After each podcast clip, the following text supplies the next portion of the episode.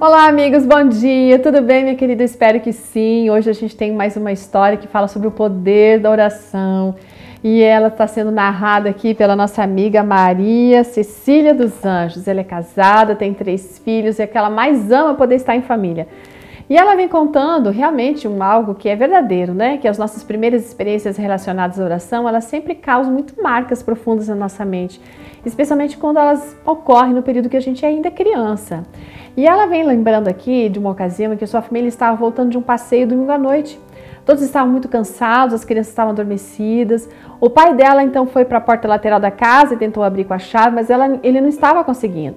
E ele várias vezes tentou e nenhum sucesso. Então ele chegou até a pegar algumas ferramentas que tinham no carro para ver se funcionava, gente, mas também não teve efeito positivo.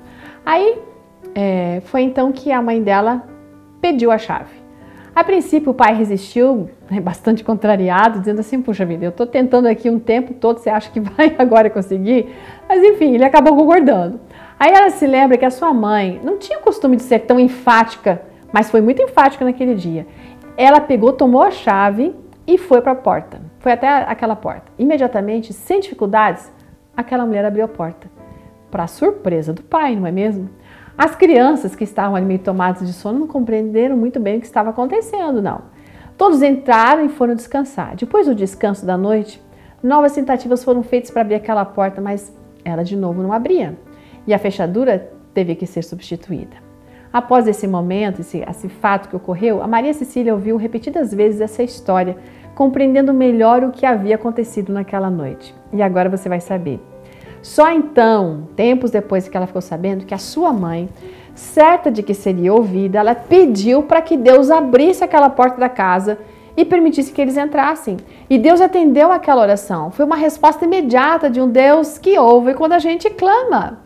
Sabe, com o passar dos anos, ela tem se deparado com muitas outras portas fechadas na vida dela. É isso que fala a nossa Maria Cecília aqui, né?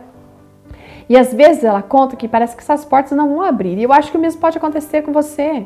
E quando isso acontece, ela fala que ela se lembra daquela lição que ela aprendeu na infância, que a oração é a chave nas mãos da fé para abrir os depósitos do céu. É aquela chave onde estão armazenados os ilimitados recursos da onipotência. Isso foi escrito por Ellen White, está naquele livro fabuloso chamado Caminho a Cristo, página 95.